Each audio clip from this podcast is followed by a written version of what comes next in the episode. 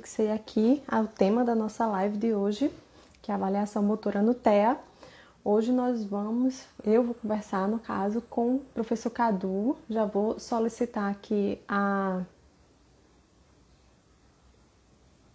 para a gente compartilhar a tela, né? De dar início à live.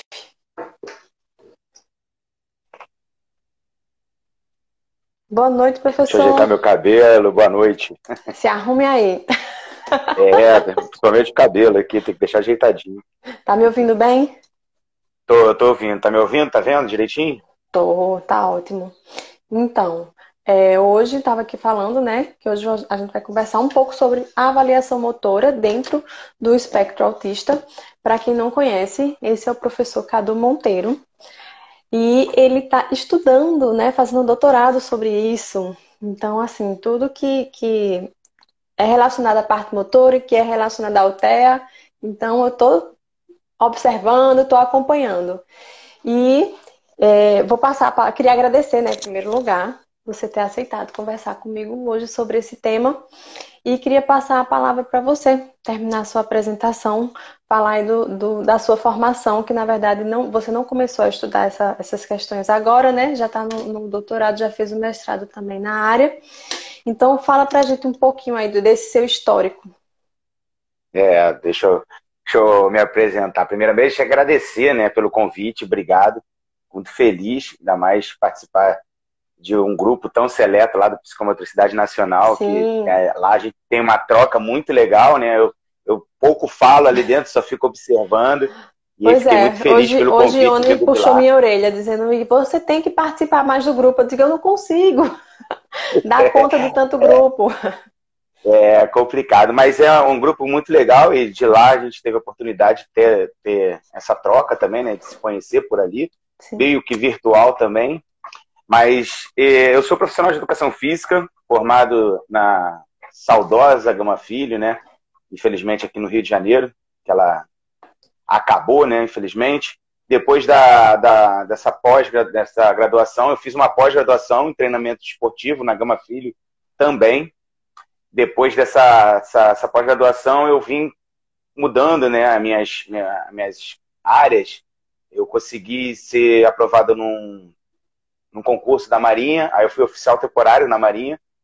Ali eu comecei a investir um pouco mais na área de desenvolvimento é, esportivo, onde que eu pude fazer um, um, curso muito legal, né, de especialização pelo COB. E aí eu tenho uma especialização em desenvolvimento esportivo pela, pela Academia Brasileira de Treinadores. Foi então que eu comecei a ingressar na, no, no mestrado também. Foi nesse mestrado eu fiz, né, o tema central mesmo do meu mestrado foi voltado para a inclusão social. Eu era, eu, lá na Marinha eu fui coordenador de um projeto social bem grande, né, que hoje é uma referência no, no, nas Forças Armadas, que é o Profesp, Profesp do Cefam, que eu fui do Cefam. Está bem conduzida lá por, pela, pelos colegas lá que estão. Muito legal o trabalho vem sendo desenvolvido. E eu pude aproveitar um pouco dessa desse trabalho, né, nessa coordenação e fazer um mestrado em cima da inclusão social através de esporte para crianças com vulnerabilidade social. Foi nesse, momento né, que começou a desenrolar a questão da Marinha. Eu trabalhava na Companhia Atlética, né, antes de entrar para a Marinha, trabalhava na Companhia Atlética e tinha alguns alunos né, dentro do espectro. Um, né, necessariamente, que, que chamou mais atenção, porque ele tinha 3, 4 anos na ocasião, e a mãe dele chegou para mim já, isso aí eu boto aí é melhor não falar ano, não, né? Se falar ano, entrega, não é isso? Então, então, foi lá por volta de 2005, 2006, que ela chegou para mim e falou assim: Ah, meu filho tem autismo, né? Já assim, na primeiro dia de aula, meu filho tem autismo. Uma turma de 3, 4 anos, eu cheguei para ela e falei assim: Nossa, mas tão cedo? Eu falei: É, existe o diagnóstico precoce. Eu, Opa, peraí. Ela tá falando uma linguagem não usual que não é do meu do meu métier. Eu falei: Tem alguma. Não, tudo bem. É, vou seu filho vai ser atendido conforme os outros demais, com nenhuma diferença. Todos vão receber o mesmo tratamento, pode ficar tranquilo. Então, essa foi o nosso primeiro diálogo né, com essa mãe. Achei muito interessante que foi uma coisa bem aberta e espontânea de ambas as partes. Foi então que eu tive que entrar para a Marinha, por isso que eu falei que é questão da, da, da, Marinha. E, infelizmente, eu tive que abandonar, né? não abandonar, mas tive que largar por alguns, alguns, alguns locais que eu já tinha é, trabalhando como escola, academia, clube, porque tinha que ter essa dedicação em relação às Forças Armadas, né? Se o comandante chegar, não vai, não tem como não ir, né? Então não vou, eu vou ficar. Mas essa, essa, essa criança, essa mãe, essa família, ela não conseguiu dar continuidade depois no, né, nas, nas, aulas. E em um encontro casual no shopping, eu falei, poxa, Cadu, o que, que houve e tal? Por que, que você sumiu? Falei, ó, eu tentei ainda permanecer, né? Eu tentei ainda ficar na, academia vinculado para poder continuar o trabalho que eu estava desenvolvendo lá, mas infelizmente não deu. Aí nesse momento eu não consegui fazer as despedidas. Então ela falou assim: a única coisa que eu posso fazer agora, entendendo o meu lado, é trabalho personalizado, o famoso personal. Ela, poxa, Cadu, vamos tentar? Eu falei, vamos, mas sabendo que as minhas condições é essa. O comandante falou, não pode, não pode. Mas aí, quando eu comecei a fazer esse trabalho, aí, bota aí 2009, 2009, 2010, quando eu comecei a fazer esse trabalho, quando eu iniciei o trabalho, eu falei assim, será que eu vou é, me dedicar né, a esse aluno, era um aluno exclusivo na, na, na ocasião, porque tinha todo o suporte da, das Forças Armadas, eu tinha um trabalho bem interessante lá também, que demandava muita coisa, né, como chefe de equipe, esportes aquáticos, técnico das Forças Armadas e, e coordenando esse projeto. Falei, não, vou, vou, vou entrar. Quando entrei de cabeça na, né, nesse aluno, eu comecei a ver fono, terapeuta ocupacional, neuro, psicólogo. Eu falei, opa, não é só simplesmente chegar ali e dar uma aula, né? Vamos, vamos, vamos, vamos investir né, em mim mesmo e nele, nesse aluno? Vamos fazer um diferente? E aí eu comecei a me, a, me, a me debruçar mais, a estudar mais, a me vincular mais nessa área. E aí eu tive dentro de, de 2010 para cá, né, vamos dizer assim, que foi mais é, voltado à, à, área acadêmica, de estudos mesmo, investindo. Aí vem a questão da, do, do, projeto como inclusão, então meu, meus dois braços é muita na área da inclusão, junto com, com a questão do transtorno do espectro autista, né, nas, das crianças com deficiência, tal, síndrome. E eu tive a oportunidade de dar, fazer pós, dar, dar aula na pós tal. E é, em uma das pós eu fiz uma outra pós, aproveitei e fiz uma pós. Eu, fiz, eu tenho uma especialização também, uma pós-graduação em transtorno do espectro autista pelo CBI uhum. onde eu fui professor. Falei, ah, não, não posso perder essa oportunidade, vou também estudar, vou me debruçar. Então, paralelamente, eu terminei agora, recentemente, no, no meio do ano, essa pós-graduação e consegui entrar e, no, no, doutorado dedicado mesmo a investir né, nessa área do, do autismo. Não é uma, uma, coisa fácil, não é simples, né? Um, é uma demanda muito grande e até mesmo encontrar espaço para você estudar dentro desse foi, foi não foi uma coisa tão simples, porque eu entrei num projeto de pesquisa com uma linha e na hora do debate, né, na hora do, da banca, as pessoas já me conheciam, falaram, olha, Cadu, eu sei que você não quer estudar isso. Falei, ah, e, e é engraçado que ele pega um, um, aliás, com isso aqui eu te formo um doutor, mas eu sei que você não quer estudar isso, você quer estudar outra coisa. O que, que você quer estudar? Eu falei, quero estudar autismo. Então tá bom. Vamos investir nisso aí. É a primeira linha de pesquisa que vai ter aqui dentro. Nunca teve, vamos, vamos, vamos, vamos debruçar junto. Falei, pô, era tudo que eu precisava. Então isso, né, me deu um, um, um gosto, né, a mais, uma missão tão, tão difícil de, de encarar, que não é impossível, mas é uma missão difícil, não é uma missão fácil, que eu tenho, ainda mais em período de pandemia, né, busca de amostra, aquela coisa toda. Então eu fui, né, investir nesse, nessa área do doutorado foi quando eu falei sobre a questão de criar uma bateria. Poxa, não tem nenhuma bateria de, de escala motora para a questão de criança autista, direcionado. É ideal, pô, vamos buscar uma criação e uma validação de uma bateria? Eu falei, estou pronto para, como bom ex-militar, né, mas não deixou de ser, eu estou pronto para em condições de, vamos ver, vamos ver no que vai dar. Então, eu estou no meu primeiro ano, na verdade é o segundo ano, eu fiquei um ano como aluno especial, para aqueles que pensam que a caminhada é tão simples, vai lá, faz a prova, entra. Não, fiquei um ano, ano passado todo como aluno especial da, das grades, né, da, da Unirio, e agora eu estou realmente dentro do, do corpo docente da, da Unirio como doutorado, passando aí para as etapas aí de qualquer doutoramento aí de nessa nessa briga, né, de profissional, acadêmico, pai e família, tudo ao mesmo tempo. Por isso que às vezes as demandas são muito difíceis de responder, né, no grupo. Até a Iônia apareceu aí, ela entende muito bem, graças a Deus ela entende. Sim. E a intenção é essa, né, da gente realmente conseguir fazer valer essa bateria, ser a primeira bateria de teste motores pra, na coordenação motora para crianças autistas. Então, é... basicamente isso. então, é, Ione é, é, a prova, né, de que quando eu fiz a pós né, em psicomotricidade e todas as disciplinas eu perguntava sobre autismo, eu falava, mas isso aí, como é que faz no autismo e como é que se aplica? Então, a minha pós foi em psicomotricidade, é, é, clínica institucional, mas é sempre perguntando sobre as questões de autismo, porque é meu foco e sempre foi. E eu perguntei muito sobre essa questão de escala motora. E Ione tentava me explicar, e ela me explicava, eu digo, Ione, mas isso não funciona para autista. Aí ela, não, isso aí não funciona para autista. Ela fez, não Aí, ela, aí a gente, depois que vai estudando, né, realmente não existe uma escala de avaliação motora específica para autismo e é uma coisa que, tá se, que sempre teve, né? Só que agora está tendo uma evidência bem maior essa questão do, do, dos atrasos motores dentro do espectro, né? Já está saindo estudos dizendo que comprovando, na verdade, né, que é, mais de 60% das crianças autistas elas têm, eles têm algum tipo de atraso motor, seja hipotonia, atraso de marcos, enfim. São crianças que precisam da estimulação motora. Isso é fato. Só que aí, daí entra a avaliação, né? A gente não pode fazer uma intervenção sem antes fazer uma avaliação para a gente poder saber o que é que precisa ser trabalhado, né? Em cima de que precisa ser trabalhado. Então, a primeira coisa que eu queria que você me explicasse, explicasse aqui, era o que, para que serve, o que é uma avaliação motora? Para que serve uma avaliação motora dentro de uma intervenção, né, no contexto geral? Bom, você praticamente é, já, deu, já deu uma pincelada da resposta, né?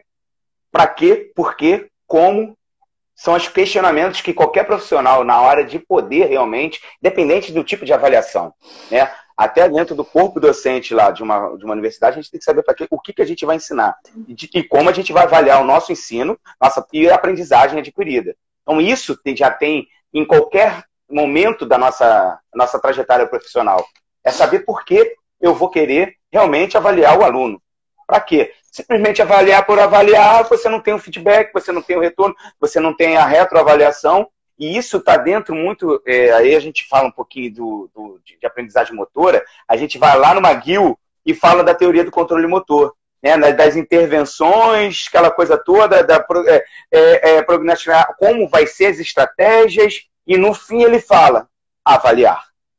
Por quê? Porque nunca necessariamente aquilo tudo que você transformou em, teoricamente, uma aprendizagem foi adquirido. Você precisa fazer uma avaliação para saber se realmente entende, se, para saber se realmente aquele aprendizado foi adquirido, se realmente teve uma competência motora, se realmente teve um rendimento motor e um controle sobre aquilo que está sendo produzido.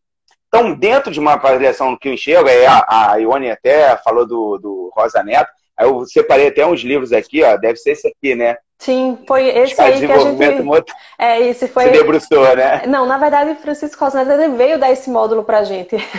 Aí ele aplicou, aí. a gente aplicou toda a escala de avaliação dele. E eu perguntava, eu disse, isso aí na... a gente fez na prática. A gente levou é, as crianças, né? E Ione organizou o espaço para a gente fazer a avaliação mesmo, esse protocolo de avaliação dele. E eu não, eu achei muito difícil fazer o protocolo para crianças autistas. Mas foi Exatamente. esse livro mesmo é, que a gente Não usou. tem. É, então, é esse aqui mesmo. Esse aqui é o mais atual que eu comprei, tá fresquinho, tá até com cheiro de novo, mas já li, já. Já, já debrucei o ano inteiro com ele, até porque escrevi muito em cima dele, dentro do, do projeto de pesquisa. Então, aí a gente vai entender, pô, dentro de, uma, de, um, de um protocolo do EDM é um, dentro do, do protocolo de Vitor Fonseca é outro. E aí, até onde que a gente vai enquadrar aquele público no qual eu, Cadu, me dedico mais, né? Aí começa a buscar. Eu hoje estou fazendo um estudo muito grande, junto com, com grandes feras, a Ravine, é, o Frederico, é, o professor Fabrício de Masi, tem o André Trindade, a gente está fazendo um estudo muito legal, que se Deus quiser a gente vai sair, que aí vai fazer um apanhado realmente do que está sendo estudado, do que está sendo, através daquilo que você falou, fez uma intervenção, avaliou o quê? Para quê? E qual é a fidedignidade, a validade científica disso. Então, isso está sendo. Em nenhum momento, nenhum estudo foi dito. Eu posso dizer aqui para você que já fiz essa busca, eu só estou melhorando ainda os estudos. Nenhum desses foram, foram protocolados aqui no Brasil. O EDM não foi um que teve uma intervenção do. que é excelente também, mas não tem uma relação direta com, com nenhum tipo de estudo vocacionado para autistas. E eu até vi hoje uma publicação do Rosa Neto mesmo, dentro que ele falou, fez uma revisão bibliométrica né, sobre isso, né, que estava valendo muito legado, muito legal sobre aonde que ele está é, fazendo, executando mais a escala dele, onde é que está acontecendo é, o EDM, muito mais na região sudeste, né, São Paulo, é, Rio de Janeiro, estão fazendo mais é, é, as avaliações, mas já voltando um pouquinho para a deficiência intelectual, né, dentro de um TDAH ali também, mas nada ainda voltado para a questão do autismo. E aí, quando a gente vai realmente buscar as questões do autismo, a gente começa Aí eu trouxe mais livro aqui para você, tá? Artigos, não dá para trazer. Por exemplo, eita, caiu, desculpa. Desculpa. Eu, eu, eu, eu ainda nervoso. vou ficar igual a Renata Rodrigues. Não, eu vou ficar igual a Renata Rodrigues, que tem tudo um negócio bonitinho. O meu é, é, é preparado. Por exemplo, KTK é um. Sim. KTK é um. Mas ele não mede a questão da, da questão do, da, da avaliação para crianças autistas. Mas tem estudo já voltado para ele. Pelo menos eu encontrei um com uma intervenção no que depois ele fez uma avaliação para o KTK. Quando a gente fala de intervenção motora, alguma atividade esportiva, atividade física realizada é, regular, com estudos experimentais, estudos controlados, né, com outro grupo controle, só temos um. Então, KTK é um, e aí a gente vai vendo outros, para chegar-se a um determinado momento, por isso que eu estou fazendo esse estudo, para que a gente possa é saber qual é o direcionamento principal. Eu chegar para você, ah, vou criar, não é assim, não, não é, não é um, um, um, achado ali, um apanhado de coisa. Não, eu quero isso, quero aquilo, quero aquilo, vou fazer um mix, é essa é a avaliação. Não é bem assim, é preciso buscar mais estudos em relação às avaliações que já estão sendo realizadas para pessoas com autismo, crianças com autismo. Fiquei nervoso, né, pessoal? Só tem gente fera aqui nessa live, né? Fico nervoso. Ficou nervoso. É, mas no caso, é, no caso específico, né, de crianças autistas, é, o, pelo que você já, já fez de levantamento bibliográfico, é, você está direcionando mais para a parte de, de, de, tipo assim, porque essa escala de, de Rosa Neto, é uma escala bem ampla. Você vê que são várias áreas que são avaliadas. No caso dessa, dessa avaliação que você está é, estudando, está pretendendo fazer, vai ser também focado em várias áreas, vai ser específico da parte motora. Você está pensando, porque assim, você já falou que vai pegar, né, o que é que está funcionando, o que é que estão, o que é que está sendo usado hoje em dia para poder se basear. Fazer, um apanha, fazer um baseamento. É. Isso. Então, é, dentro do meu estudo, a gente está voltando para crianças de 7 a 10 anos. Sim. Né? Dentro da aí a gente começa a ver a questão da, da desenvolvimento motor, quais as fases que a gente vai trabalhar, as habilidades motoras fundamentais. Dentro dessas habilidades motoras fundamentais, eu trabalho uma coordenação motora. Por isso que a bateria de testes, bateria de testes para é, como é que é? Bachmann. O meu, o meu orientador tem que falar que é Bachmann. Bateria de testes para coordenação motora em crianças autistas. E aí a gente começa a ver assim, é... as habilidades motoras fundamentais são manipulação, locomoção e equilíbrio. Né? Dentro desse apanhado, quais são as crianças, quais são os apanhados que estão feitos dentro dessas habilidades motoras fundamentais? Então, é dentro dessa coordenação motora, eu vou trabalhando dentro dessas três habilidades: manipulação, locomoção e equilíbrio. É assim que a gente vai estar tá traçando dentro de um, de um apanhado de crianças de 7 a 10 anos para uma coordenação motora. Essa é, é a intenção e eu tive uma, um, um, uma grata surpresa e uma conquista muito grande de poder ter a liberdade de fazer essas baterias de teste, né? Essas, quando tiver mais lá na frente, ainda mais depois dessa pandemia, assim, espero que acabe tão cedo, tão logo, né? Que é a questão do, do das vilas olímpicas aqui do Rio de Janeiro. Então, Sim. todas as vilas olímpicas foram autorizadas para que eu possa fazer essa, essa, é, esse apanhado. Né? Aí a gente vai ver a questão da fidedignidade, da vialidade, como a gente vai ver é, se realmente é aplicável e replicável a minha, essa bateria. Mas primeiro tem que passar ainda por uma. Tem que passar por você. Você vai passar por ela, você vai responder uhum. para mim, né? Porque você é uma especialista, a Ione vai responder, porque a gente tem que fazer uma, o método Delphi, que é dentro dos especialistas. Eu vou mandar esse, esse estudo para frente, as pessoas vão vir com respostas, né, dentro de especialistas, dentro de uma análise mais aprofundada, e aí eles vão junto comigo, né, vamos dizer, por isso que é o método Delphi, vai trocando, até que se chegue no bom senso e que a gente possa realmente aplicar. Aí eu criei a bateria, agora eu vou validar essa bateria. Então, esse teste não é do Cadu. Isso que tem que ser interessante. Esse teste não é meu. Esse teste é para a população. É para isso que você estava falando. E esse teste ele vai ter um, um, um, uma participação efetiva dos profissionais, não do Cadu somente. Porque se eu não tivesse esse método Delphi, eu não tenho os especialistas do meu lado. E é isso que vai me dar força para que vocês, né, todos os profissionais que ali estão aptos já a conduzir é, a resposta desse questionário que eu vou, vou providenciar mais à frente, para fazer realmente o bom senso. Chegou no bom senso, vamos agora aplicar. Então, isso não é só do Cadu. Isso não é uma bateria do Cadu, é bateria de todos. Se as pessoas entenderem quanto é importante, né? E aí, quando eu falo, eu tive uma oportunidade de estar tendo uma live com a, com a própria Ravine, com a colega minha, a gente está fazendo esse estudo juntos, e a gente começou assim: olha, a importância das pessoas entenderem a ciência é o retorno para elas. Né? Então, quando a gente vai em busca das amostras, né, da, da, dos N's, poxa, aceita. Veja quanto é importante a gente ter essa, é, é, essa, essa aplicação, porque às vezes, muitas vezes, ficam com medo, ah, eu não quero, eu não vou, eu não posso, ah, não sei o quê. E isso atrasa, né? Ainda mais nós, pesquisadores, que estamos ali na frente e precisamos disso para poder realmente dar retorno à população. Porque aí vai chegar naquilo que você falou, poxa, qual é a bateria e como é que eu vou ver como é que está o desenvolvimento motor desse aluno? Será qual tipo de aplicação eu tenho que é, é, é, priorizar nas minhas aulas? Então, isso é fundamental que as pessoas saibam né, que a ciência é para todos, não é só para é aquele que está de frente. Sim, inclusive é um grande inclusive é um grande desafio juntar é, é, o número de pessoas que sejam um número é, é, que dê algum resultado, né? Porque a gente começa uma pesquisa e vai alguns essa questão da fidedignidade, né, que você falou, do, do, de continuar a, a fazer a, a, a, intervenção, porque tem que ter um monitoramento durante um tempo. Então, muita gente desiste, e eu acho que é um, um, um dos desafios é justamente conseguir essa população, que, que para manter. É, é isso que é legal, que eu consegui, o fato de eu ter pego, consegui, é, consegui a Vilas Olímpicas, né, principalmente a Vila Olímpica do Mato Alto, que tem um número, já fui até lá, fiz uma visita, conversei com o coordenador, ele falou, ah, tá aqui a gente tem um número muito legal para você fazer a pesquisa.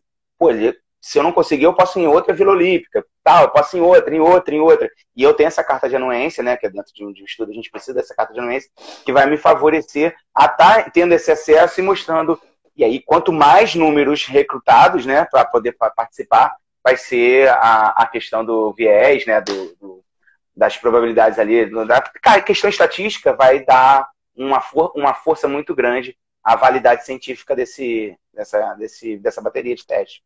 Teve uma pergunta assim, aqui. espero eu, né? Sim. Se for difícil, eu passo para você. Não. Não, aqui nem, nem vila. Tem, também que ainda tem uma vila, mas é muito pequena. Aí é, é muito mais fácil, eu acredito, é, é, conseguir um número maior de pessoas, uma questão de, de adesão mesmo.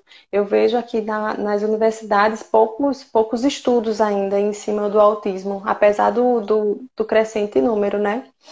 É, teve uma pergunta aqui nos comentários: é, qual atividade física é indicado para crianças com atraso motor? Então, aí você vai dar a sua, sua opinião pessoal em relação à atividade física é, para crianças com atraso motor. Beleza. Primeiro a gente tem que entender o que é atividade física, né? Uhum. Eu agora estou fazendo atividade física, você está fazendo atividade física. Eu dormindo, estou fazendo atividade física. Então, tudo que a gente está produzindo movimento, calor e energia é atividade física. Qual é o exercício né, que a gente deve fazer? Todos. Não tem contraindicação. A não ser que venha com alguma patologia. A não ser que venha com a. Olha só, Matheus Canim Monteiro, meu filho, ele entrou aí agora. que barato. É, nem sabia que ele estava entrando nessa live. Mas então, é, desculpa, eu nunca vi meu filho entrar. É a primeira vez que ele entra na live. Primeiro, tá olhando pro pai. é, é, verdade, daqui Assistindo. a pouco eu chamo a atenção dele ali. E dentro disso, é, não existe um, um, um, uma atividade, um exercício dire, é, direcionado, esse é o melhor. Se tiver a oportunidade de fazer natação, faça. Se tiver a oportunidade de fazer é, futebol ou fazer algumas outras atividades é, que façam o movimento com. Aí a gente fala do exercício físico. Planejado, estruturado, tudo é, com um profissional de educação física é, ao lado, monitorando, fazendo todas as suas avaliações e feedbacks. O importante é que faça atividade. Quanto mais estimulação motora para essa criança, mais ela vai ter um enriquecimento e comportamento melhor em cima desse, desse controle motor, dessa aprendizagem. O quanto antes é o melhor, sempre, né? A gente chama de estimulação precoce, né, para poder fazer o mais rápido né, é, essa questão dos, dos, atrasos, minimizar os sintomas. Até porque ainda não existe, dentro do autismo, não existe ainda uma cura. E aí é, os atrasos eles vão acontecer mesmo, né? É, a, a Paz Filho falou que faz yoga. Tem um estudo muito legal, interessante com yoga também, que está dentro desse, dessa avaliação, desse estudo que eu estou falando, que faz intervenção e vê depois como é que foi a melhora na, na, na, na coordenação motora dessa, dessa criança. Se não me engano, a avaliação é feita pelo BOT, que é Brunistic ou Verídica dentro desse, desse estudo. Então, é, é, é, estimular, por exemplo, o yoga. Ah, o yoga, pô, mas o yoga não tem muita atividade. Não, é atividade física. Você está fazendo controle, é, é motor, você está fazendo força, você está fazendo respiração, você está trabalhando concentração. Então, qualquer atividade física produzida, regulada, né? Aí a gente tem que ter o processo de continuidade, né? Porque não pode só simplesmente chegar, ah, hoje eu faço, amanhã não faço, deixo para depois. Não. Tem que ter todo um, um processo de continuidade nesse, nessas atividades, para que realmente tenha um resultado favorável, né, né da, do minimizar a questão dos atrasos motores, como você bem disse, lá são 60%, 70%, já característica de, uma, de um indivíduo com autismo.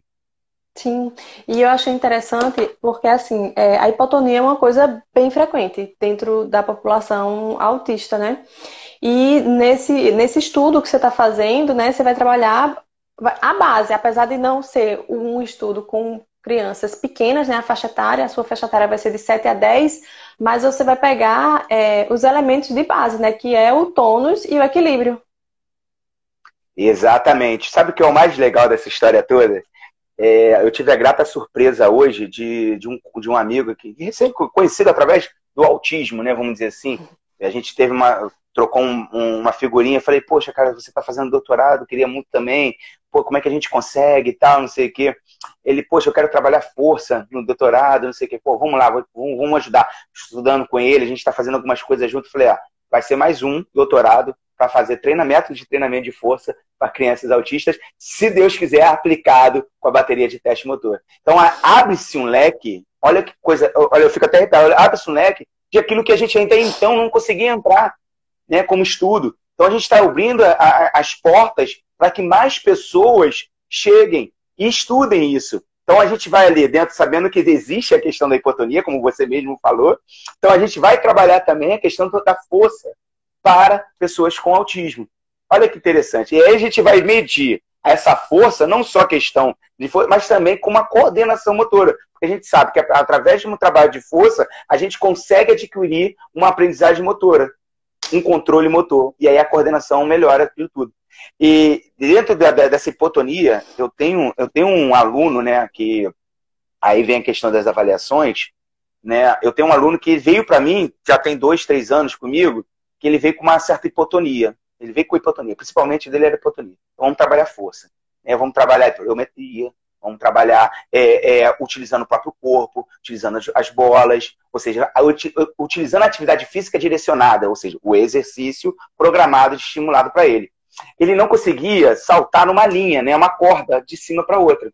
Eu, quem depois que puder ver, ela está dentro da Special, esse aluno ele fez uma corrida e saltou, fez um tipo um salto triplo, dois anos, três anos depois. E aí a ansiedade, né? não é por né, magia, né? A gente brinca, não é magia, não é tecnologia, não é feitiçaria. Não, é estudo. Eu não posso chegar a falar para o meu aluno, para a mãe do meu aluno, e falar, você vai conseguir fazer amanhã esse trabalho. Existem as metas, as avaliações a curto prazo, a médio prazo e a longo prazo. Ele ganhou força.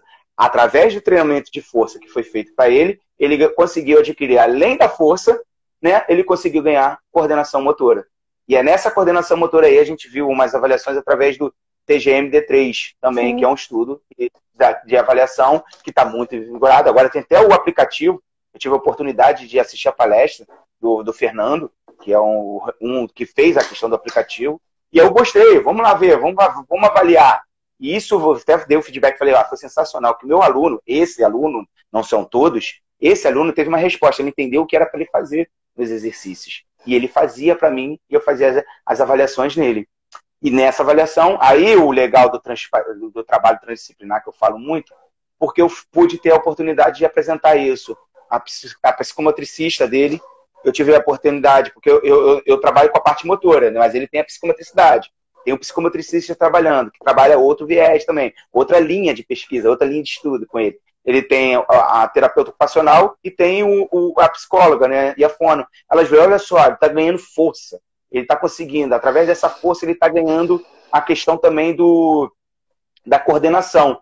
E aí vai mostrando, ah, pô, tá, mas tudo dentro de um planejamento médio, curto e longo prazo. Né? Não foi feitiçaria nem, nem bruxaria que foi feita, não. Até porque um essa, questão, essa questão do tônus vai dar a base para a fono e para a TO também. É, quando eu sempre falo, eu falo muito sobre essa questão de tônus aqui e eu sempre associo a isso, porque às vezes os pais eles não, não percebem o, o quanto isso é importante inclusive na fala, na fala, na mastigação, em parte de planejamento motor, sequenciamento de ação. A criança fazer uma, um, em casa, um AVD em casa, os movimentos funcionais de uma maneira geral. Então, é, essa questão do tônus, né, de trabalho de força, é uma pergunta que eu sempre recebo. Como é que eu trabalho força com minha criança? Como é que eu consigo fazer isso? Porque às vezes são coisas tão simples que podem ser feitas, só que e, e que tem um, um, uma importância tão grande dentro de outros contextos e, e, assim, eu falo também enquanto mãe, né? Enquanto pai, enquanto mãe, que eu também não sabia antes de estudar.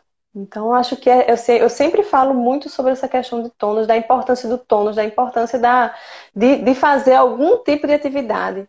E, e, sempre surge essa pergunta, né? Qual a melhor atividade a ser feita? É, não, mas o importante é fazer, né?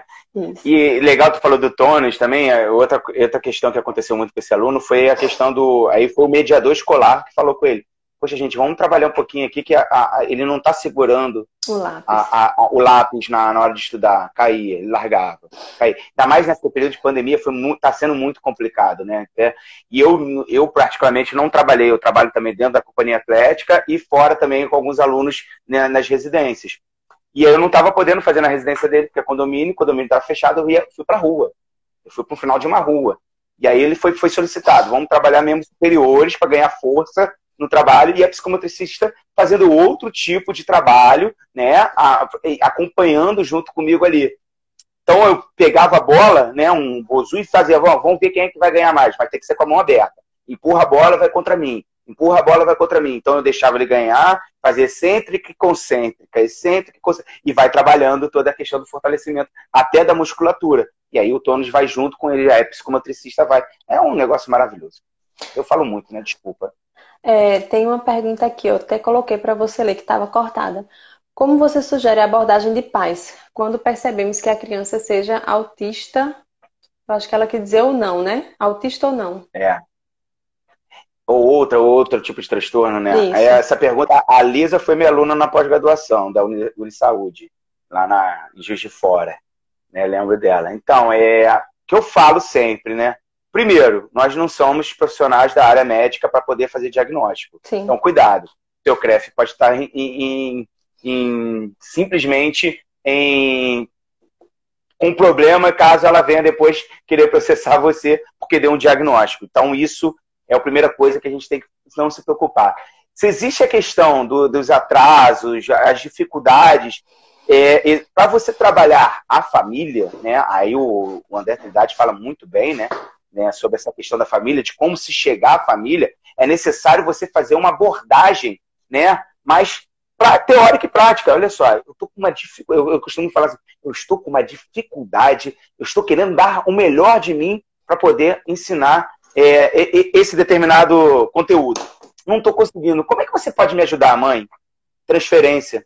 Eu faço uma transferência. Eu, eu me aproximo eu começo a querer entender que família é essa, né? Para poder realmente saber, poxa, será que tem alguma coisa que está tendo dificuldade, né? Ou seja, são sinais de alertas que a gente pode estar tá provocando a mãe para ela falar assim, poxa, aquele professor está tentando ajudar e não está conseguindo. E eu estou vendo o esforço dele. Poxa, será que tem algum atraso? Ela começa a criar os alertas, os sentidos, para que ela possa fazer uma busca mais aguçada, aquela coisa toda. Mas mesmo que tenha um atraso e a mãe não escute, não, não faça, você não vai deixar de fazer seu, o seu trabalho. Você faz todo um trabalho de estimulação o tempo todo para que possa realmente é, esse aluno não ficar para trás, né? não deixar que esses atrasos comprometam o aprendizado dele por não ter um diagnóstico. Diagnóstico ele é apenas, às vezes, um, um, um relato, um papel, mas na hora que chega é importantíssimo. Mas quando não chega, a gente trabalha com aquilo que a gente tem na mão para não deixar o aluno é, vendido, perdido, aquela coisa toda. Até porque para fazer a intervenção não precisa de diagnóstico, né? A criança apresentou algum tipo de atraso, estimula, independente do que possa vir a ser ou não, porque às vezes pode ser realmente só um, um falta de estimulação mesmo.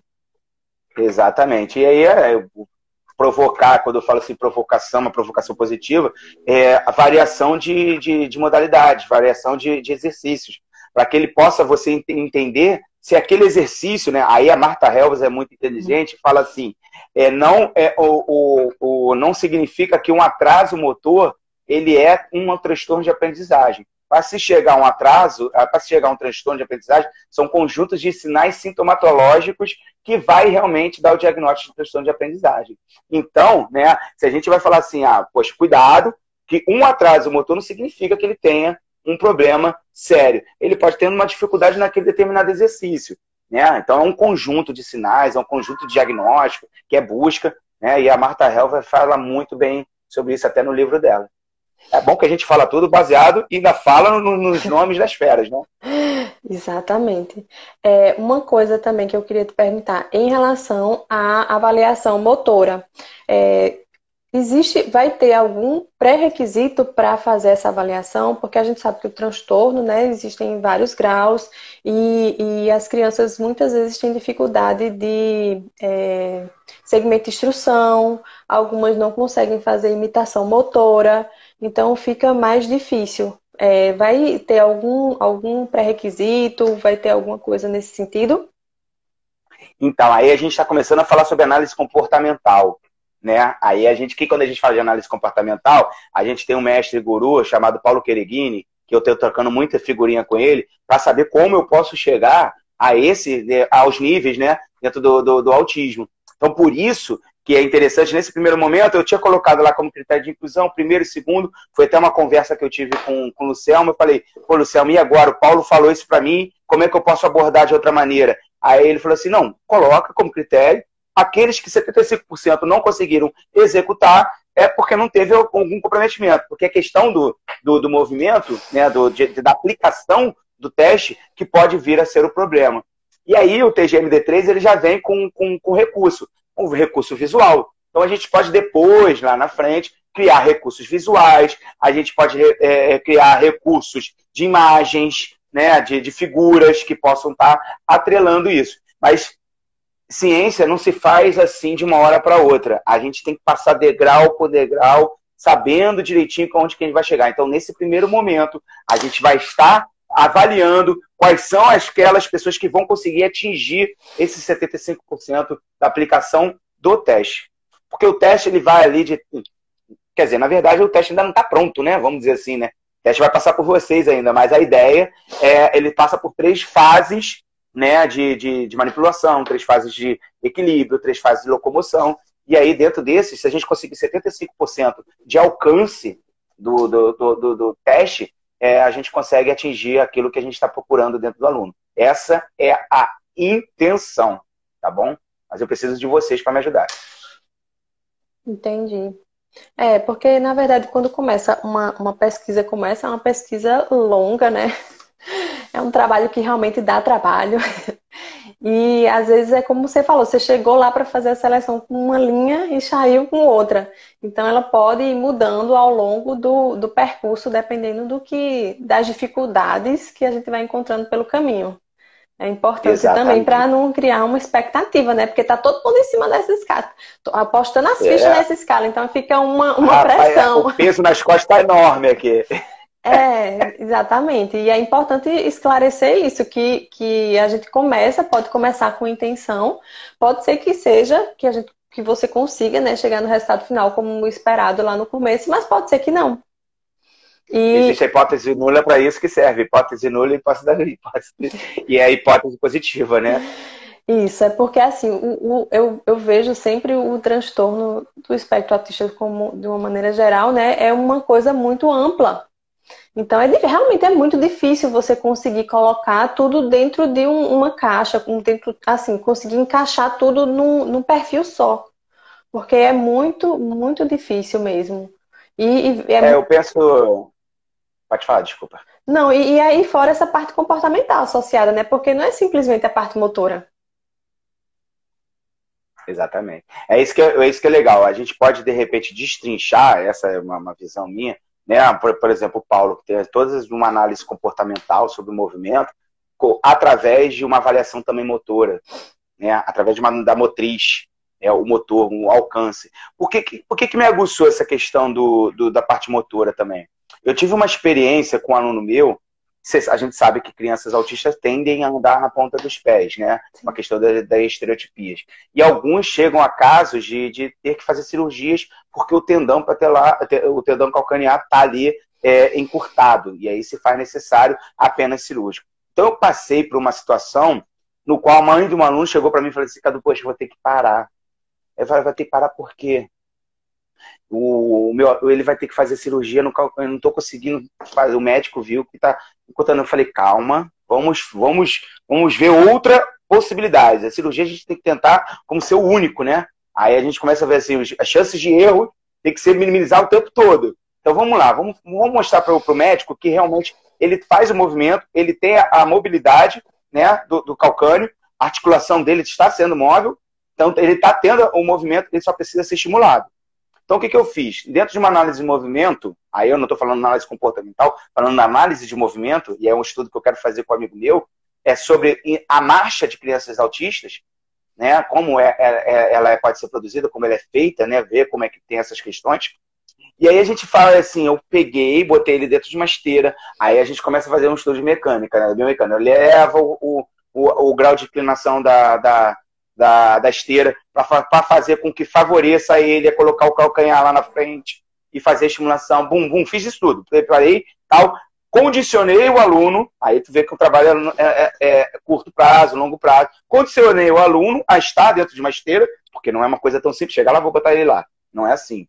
Né? Então teve todo um trabalho direcionado e eu fui para trás. Quando ele já estava auto, é, autônomo né, ali dentro daquele, daquele aparelho, porque você tem que ter a segurança também, eu fui para trás dele, peguei meu celular, simples, filmei só o, cal, o, o calcanhar dele, tipo, da parte atrás e lateral, dos dois lados.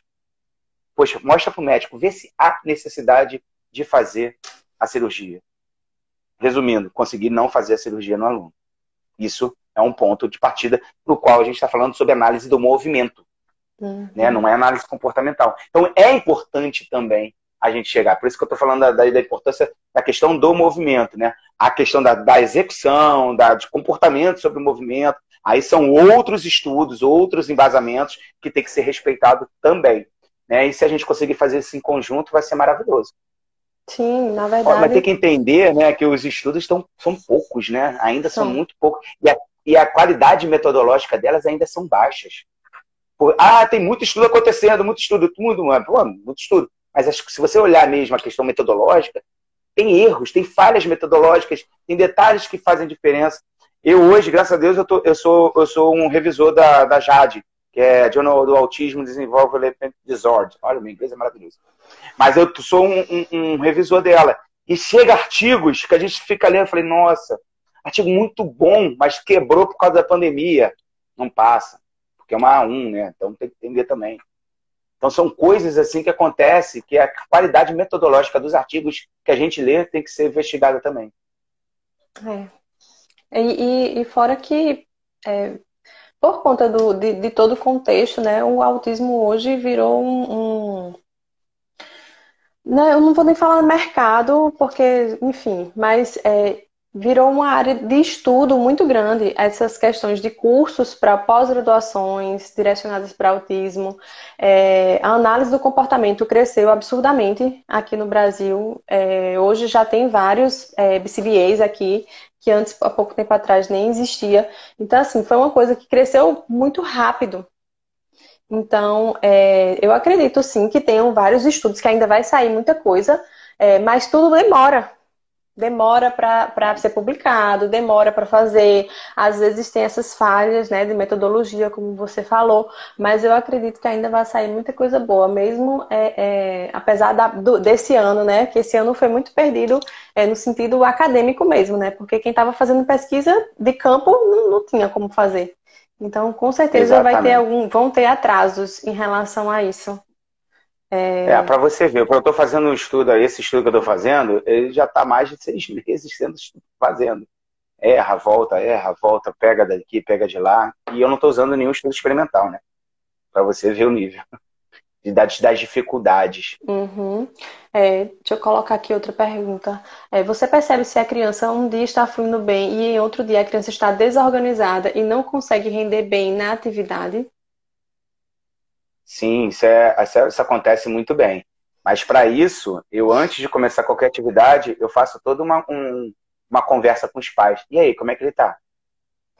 Como foi a noite? Como foi isso aqui? O que, que aconteceu? Período de prova, então, desse meu aluno que ele tem tá prova, é nível de estresse tremendo. A aula, as minhas aulas, elas acontecem de 45 a 60 minutos. Aí a mãe olha para mim, é? 45 a 60 minutos? Por quê, Cadu? Falei, por quê? Se ele estiver bem, eu aproveito. Se ele não estiver bem no dia, por que, que eu vou ficar em cima do aluno que tá, não está rendendo? Então acontece. Mas antes de qualquer acontecimento, a gente tem que estar tá preparado para o objetivo A, B, C, D, E, F, G, H. Agora, o objetivo é sempre o mesmo, é o aluno. Né? Para poder tentar, de alguma maneira, fazer com que o seu objetivo em prol do aluno consiga. Agora, se tem um dia que realmente ele está desorganizado, ele está cheio de estereotipia, algo está incomodado. Eu tenho vários exemplos aqui para dar. Né? Eu tenho esse aluno adolescente, já adolescente já, ele estava irritado, colocando a mão dentro da calça, e aí voltava, e não sei o que, eu estava tava irritado com alguma coisa, e eu não conseguia entender. Eu falei, peraí, vamos, ele, aí vai pro banheiro. Aí, como a gente tem toda uma conversa com os terapeutas, tem toda uma conversa com os pais, você chega para recolher as informações necessárias. O aluno estava com odor, ou seja, aquilo estava incomodando ele. Ele, quando ele provoca estereotipias exacerbadas, ele já está treinado a ir para o banheiro para poder fazer as estereotipias, para não ser visto, porque se ele ficar sendo visto, ele vai ficar mais desorganizado. Então ele vai para dentro do banheiro. Opa, não dá para a gente continuar. Sobe, ó, aconteceu isso, isso.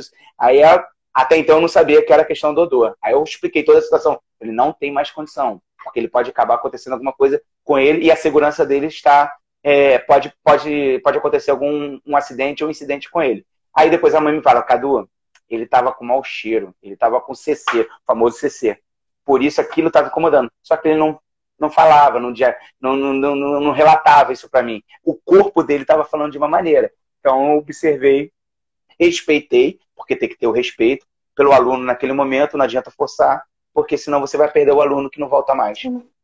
É, é, quando o aluno, quando o aluno, a criança, né, está muito desorganizada, a primeira coisa que tem que ser descartada é algum algum fator biológico, né? Às vezes a criança não consegue falar que está com uma dor de barriga, uma dor no ouvido, e isso se apresenta através dos comportamentos, através de estereotipias, através de algum comportamento inadequado.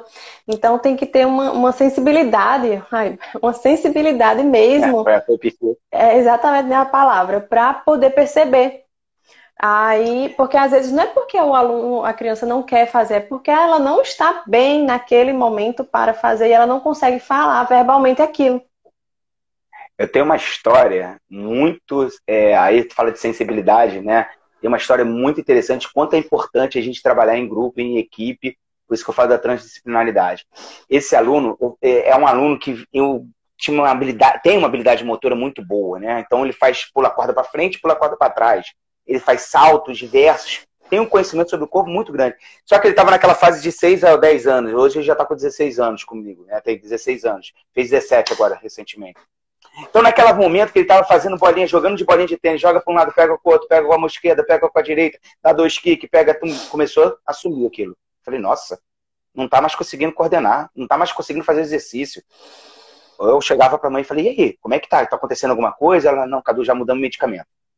Mudou de medicamento, beleza, então vamos lá, continua. Hum, nada, agressividade. Ficava nervoso.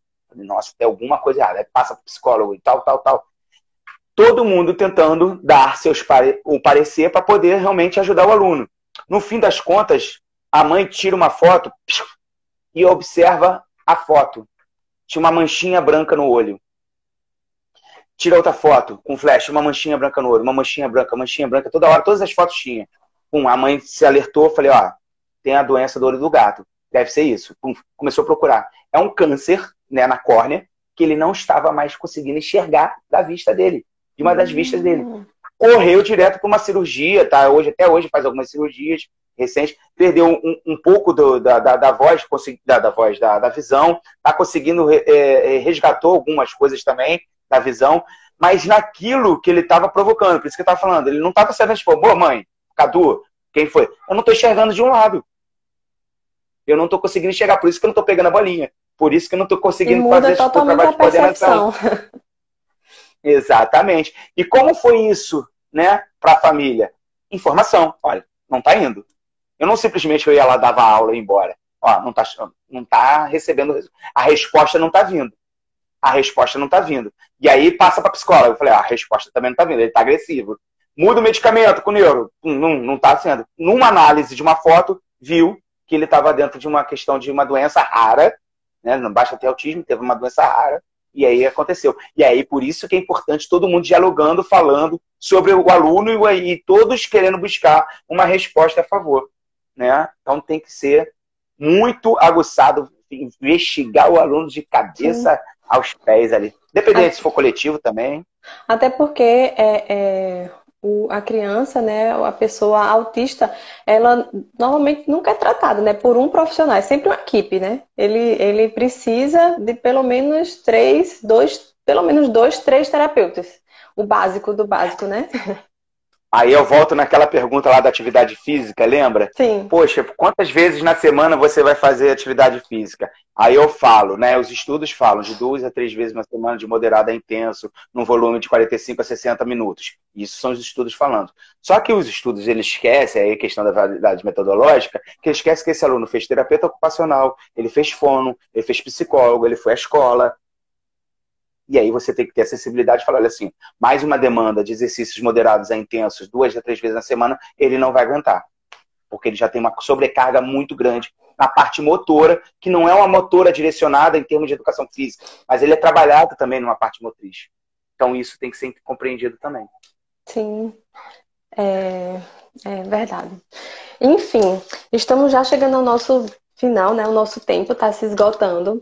É, eu queria agradecer demais a você ter vindo aqui é, fazer essa live, essa, essa, aula, na verdade, né? Que a gente sempre aprende alguma coisa é, sobre essa questão da avaliação motora, que é super importante e que ainda vai dar muito pano para manga essa questão motora dentro do autismo. É, enfim, de todas as áreas, tudo que for relacionado à parte motora dentro do autismo, eu tenho certeza que ainda tem muito potencial para crescer tanto na parte de estudo, como ou de avaliação, ou de intervenção em si. É, e queria agradecer também né, a todo mundo do, do grupo né, de, da Psicomotricidade Nacional, é, Ione, sempre presente nas nossas lives. E, enfim, passar a palavra para você, dar suas considerações finais. Então, é, eu tenho muitos amigos aí falando aí, não vale, né? São pessoas queridas pra caramba, agradecendo, parabenizando. É, o Maurício mesmo, que acabou de passar aí falando comigo aí, ele sabe o quanto que eu pego os meus livrinhos lá na hora do intervalo, fico lendo, a gente trabalha junto. Né, eu conto para isso mesmo, para a gente produzir conhecimento e esse conhecimento ser transferido e a gente poder fazer essa troca. Isso é muito, muito fundamental. Né, o, o Trindade também, ah, vamos lá, a gente vai conseguir fazer esse estudo chegar ao fim, Trindade. Não tenho dúvida disso. Então, eu queria agradecer é, a você pelo convite. Espero, como eu falei lá no, na conversa, vai ter contribuído bastante. É, sou totalmente aberto, é, gosto, amo o que eu faço. Como a minha, a minha madrinha aí, Renata Rodrigues, falo com ela que assim, ó, eu vivo da educação física, graças a Deus. Então, é disso que eu vivo, é disso que eu produzo. Meus filhos veem o trabalho que o pai tem, né, a minha esposa também. Então, agradecer muito ali ao, ao o, o, o núcleo familiar que eu tenho para poder realmente sustentar essa loucura que eu tenho vivido ultimamente aqui dentro de casa com eles e para eles, tá? Principalmente aos meus, meus filhos aí e minha esposa. E muito obrigado aos colegas de profissão. A Yane, pela, pelo carinho todo aí que você teve aí comigo. Obrigado mesmo. Espero ter finalizado com chave de ouro aí com vocês. Com certeza. E a gente vai ficar esperando na torcida para sair essa escala de avaliação motora. Então, assim, mesmo que, que, que demore, eu acredito que é necessário pelo menos alguma coisa mais direcionada, porque na prática, né, a gente sempre faz algum tipo de adaptação, mas é, dentro do, da realidade da criança, né, nunca não tem uma, uma coisa que a gente possa se basear dentro do autismo. Então, mas se Deus quiser, Exatamente. vai dar tudo certo. Daqui a uns anos sai. Assim espero, senão eu não consigo nem meu título de doutor. Vai, vai conseguir sim. E é tá isso. Obrigada, Obrigado. obrigada a você, obrigada a todo mundo que participou hoje. Ali, pessoal. Tchau, tchau. Um abraço. Valeu, Carolzinha. Tchau, tchau. Boa noite. Tchau, boa noite.